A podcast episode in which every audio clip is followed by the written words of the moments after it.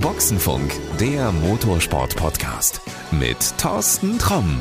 Ja, in der heutigen Folge von Boxenfunk gucken wir noch mal ein bisschen zurück und zwar auf das erste Rennen der DTM dieses Jahres in Oschersleben. Da haben wir genau Tim Heinemann getroffen. Das ist der, wo drauf steht von Sim to DTM. Und jetzt möchte ich von Tim auf jeden Fall als erstes erstmal wissen. Steht Sim für Simmern? Also kommst du aus Simmern? Nee, Sim steht für Simracing oder Simulator hat äh, mehrere Bedeutungen, aber ja, es steht für die Geschichte vom Simulator bis hin zur DTM. Das hatte mehrere, ich sag mal, Zwischenetappen. Ich bin jetzt nicht direkt vom Simulator in die DTM gesprungen, sondern über GT4, über verschiedene Rennserien, dann jetzt bis hin zur DTM und das fällt eben alles unter diesen Slogan vom Sim to DTM. Warst schon in Simmern? Äh, könnte sein, aber nicht, dass ich mich dran erinnern kann. Ich, wusste, ich weiß auch nicht, wo es ist. Ich habe es googeln müssen. Äh, Tim, einige Leute haben gefragt, ja, wenn der immer sagt, also das hat ihm den Weg geebnet. Müssen wir uns das wirklich so vorstellen? Der Tim hat mit einem Plastiklenkrad an seinem Schreibtisch vom Computer gesessen und hat da die ganzen Gehversuche gemacht, bis er ins GT4-Auto gekommen ist. Nee, so einfach war es nicht, ne? Doch, tatsächlich schon. Echt? Also, wo ich angefangen habe mit Simracing, wobei damals hat man es noch gar nicht Simracing genannt, das war 2009 um den Dreh, da gab es diese professionellen Strukturen und auch diese professionelle Hardware, die es heute gibt, gab es damals noch gar nicht. Da war das wirklich noch eher ein Computerspiel. Das hat sich dann über die Jahre immer weiterentwickelt. Damals habe ich wirklich angefangen mit einem ja, ausgemusterten Kartsitz, den ich einfach auf den Boden gelegt habe, ein paar ja, Kissen an den Rücken als Stütze, so einen ausgemusterten Holztisch und habe da wirklich mein Plastiklenkrad dran geschraubt und auf dem Laptop ja meine meine Rennspiele da gespielt. Und über die Jahre kam das dann mit den Simulatoren, die Lenkräder wurden immer besser, die waren dann irgendwann aus Metall, dann gab es jetzt irgendwann die Direct Drive Wheels und so wurde das eben immer professioneller und so wurde auch ich immer professioneller und bin mit diesen Strukturen auch gewachsen, konnte mich da als Fahrer weiterentwickeln und ja, konnte da verschiedene Wettbewerbe gewinnen. Da gab es ja eben nicht diesen einen Moment von jetzt auf gleich. Das hat sich wirklich entwickelt und kam dann über die Jahre eben bis zu dem Punkt, wo ich ja einen Wettbewerb gewonnen habe am Simulator bei der AMG E-Racing Competition. Das war im, im Rahmenprogramm vom DTM-Finale tatsächlich, beim letzten Rennen von Mercedes AMG in der damals noch Class 1 DTM. Konnte da gewinnen und der Preis war ja ein Tag GT4 und GT3 Rennautos fahren in Valencia in Spanien. Wie war das da? Wenn man dir sagt, also okay, Simulator, du bist gut, aber du darfst jetzt ins echte Auto. Ja, das war damals ich äh, kriege auch immer die Erinnerungen von Facebook und so, was man da gepostet hat. Und äh, da habe ich auch geschrieben, das war, war ein Lebenstraum. Und das war es auch wirklich. Also für mich war das das höchste der Gefühle und ich hätte damals auch nie gedacht, dass ich irgendwann mal wirklich GT3-Rennen fahre oder geschweige denn DTM. Also für mich war das damals ein Highlight und eine einmalige Sache und ich hätte nie gedacht, was daraus mal irgendwann geworden ist. Aber an sich war es, war es mega. Also ich konnte mich da tatsächlich relativ schnell reinfinden am Vormittag war ich im GT4 unterwegs, im Nachmittag dann im, im GT3 und es war tatsächlich sehr, sehr ähnlich zu dem, was ich am Simulator gemacht habe. Das kommt man an den Zeiten auch ganz gut erkennen. Vor Ort war Bernd Schneider, ist ein paar Referenzzeiten gefahren. Im GT4 war ich eine Zehntel schneller als er.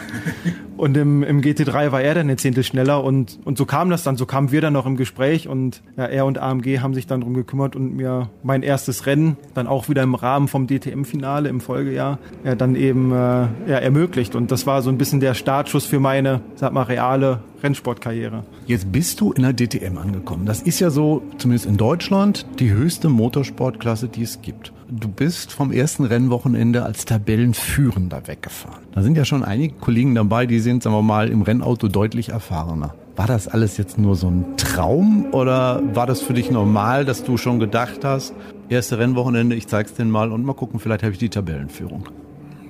Hey, also geplant war es auf jeden Fall nicht, aber klar war es natürlich ein mega Gefühl. Und zwar, auch mir war in Oschers Leben schon klar, dass das jetzt natürlich nicht so weitergeht. Das war, war natürlich mega, aber Motorsport ist immer ein Up and Down. Und jetzt in Zandvoort oder hier am Norrisring haben wir es ja auch gesehen, dass es eben auch die andere Seite gibt, dass eben nicht alles am Schnürchen läuft, dass es auch schwer sein kann. Aber ich glaube, das macht uns und das macht auch mich als Fahrer stärker. Aber klar war mein Ziel in Oschers Leben schon irgendwo den ja, alten Hasen zu zeigen wo es lang geht und dass man auch als ja, Underdog, für den ich ja gehalten wurde, auch ähm, ja vorne mitfahren kann. Und glaube, das hat auch funktioniert. Da konnte ich für Frohe sorgen und ja, ich hoffe, dass es auch bald so weitergeht. Wie ist das jetzt danach gewesen? Also du wirst wahrscheinlich unzählige Anfragen für Interviews gekriegt haben. Leute, mit denen du noch nie gesprochen hast, so wie ich, kamen plötzlich angewackelt und wollten mit dir reden.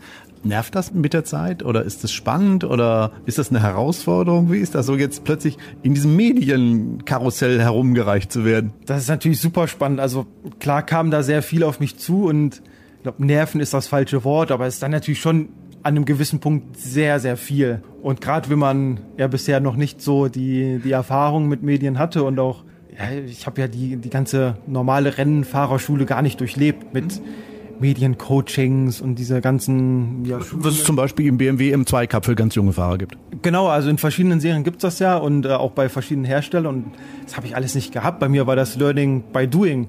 Deswegen äh, bin ich da so ein bisschen ins kalte Wasser geworfen worden, habe versucht, ja, das Beste draus zu machen und da jedem gerecht zu werden. Ist natürlich schwer, aber wie gesagt, es war, war super spannend und für mich natürlich auch ein, ein tolles Gefühl, das Interesse an meiner Person zu sehen. Natürlich gibt es auch viele Leute, die sind dann auf einmal ja, die besten Freunde und die, die letzten vier Jahre hat man die nirgendwo gesehen, wenn es nicht so gut lief. Tim, du, wir kennen uns. Äh, kann ich ein paar VIP-Karten haben? Ja, so, sowas ungefähr. Also ich glaube, das gehört aber dazu, dass das hat jeder, so ist das Leben immer, wenn es läuft, dann hat man auf einmal ganz, ganz viele Freunde. Wenn es nicht so gut läuft, dann sieht man, wer die wahren Freunde sind. Aber ich glaube, allgemein kann man es als sehr spannend zusammenfassen und ja, als super gute Erfahrung. Ich finde es immer cool, dass du wirklich so natürlich geblieben bist. Also du sagst, du hast keine Medienschule. Das ist vielleicht gar nicht so verkehrt. Also ich persönlich finde es immer sehr mh, hm, doof, wenn die Leute wirklich so straight sind. Also dass die so austauschbar sind, dass du, was weiß ich, das Interview von Leben auch hier am Norrisring nehmen könntest und der eigentlich nichts anderes sagt. Also bitte bleib so. Du darfst doch gerne schimpfen und fluchen. Das finde ich gut und das finden auch die Menschen gut, wenn du echt bleibst. Also bitte setz dir als, als Ziel, ist wichtig. Ich krieg dafür aber auch oft genug auf den Deckel, muss ich sagen. Nein. Also ich glaube, wichtig ist da den richtigen Zwiespalt zu finden. Äh, da bin ich gerade bei, weil ich möchte mich auch gar nicht verstellen. Ich glaube, das, äh, das bin dann auch nicht, nicht ich. Ich äh, möchte ganz offen mit, mit allen kommunizieren und im Endeffekt ja auch die Fans oder auch die Simracing-Community mit auf den Weg mitnehmen. Also wie sich das anfühlt, wenn man so als, sag mal, Nobody auf einmal in die DTM kommt. Klar muss man irgendwo seriös auftreten und auch politisch korrekt sich geben. Da gebe ich mein Bestes, dass ich die... Fang nicht an zu gendern oder sowas, ich sag's dir.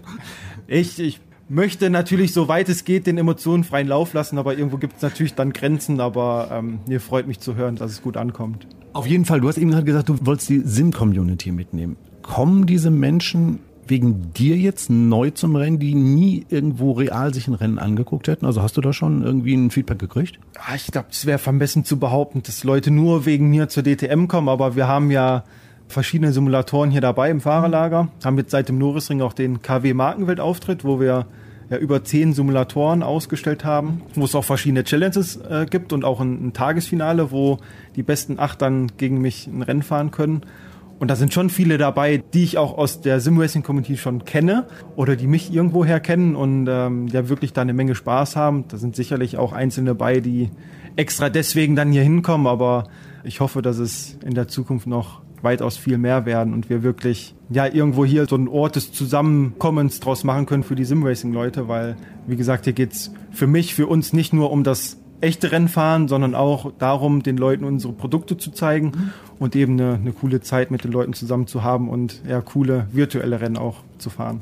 Deine Gegner aus der Sim-Racing-Zeit, tauchen die hier auf oder sind die jetzt froh, dass du nicht mehr da bist und den um Ohren fährst? Ich glaube, die sind auf der einen Seite froh, aber ähm, nee, die tauchen schon hier auf. Also da gibt's auch viele, sag mal, virtuelle Benzingespräche mit alten Zeitgenossen und ähm, da kommen wirklich dann viele auf mich zu und sagen, hey, vor acht Jahren sind wir da mal zusammen gefahren und im ersten Moment kann man sich oft gar nicht dran erinnern, aber umso länger man spricht, dann, dann kommt das alles wieder zurück und das ist schon cool, die Leute dann teilweise auch zum ersten Mal persönlich zu treffen. Viele andere Freunde, Bekannte kommen vorbei, auch Moritz Löhner zum Beispiel, mit dem bin ich zusammen in der DTM-Trophy mhm. gefahren. Wir sind immer noch im engen Austausch und ähm, ja, ist schon cool, das zu sehen und auch die Unterstützung zu erfahren von der Community. Die freuen sich alle mit mir, drücken mir die Daumen und dann macht das alles auch deutlich mehr Spaß. Das ist ein gutes Stichwort zum Schluss. Daumen drücken. Wer mag und äh, zur DTM dieses Jahr kommen mag. Man darf kommen, man darf dir nicht nur die Daumen drücken, sondern ich glaube, man darf auch vorbeikommen, Foto machen, Autogramm holen. Hast du Autogrammkarten? Hast du, glaube ich. Auch mal ein Fachgespräch führen und sich mal schlau fragen und vielleicht auch mal den Porsche anfassen.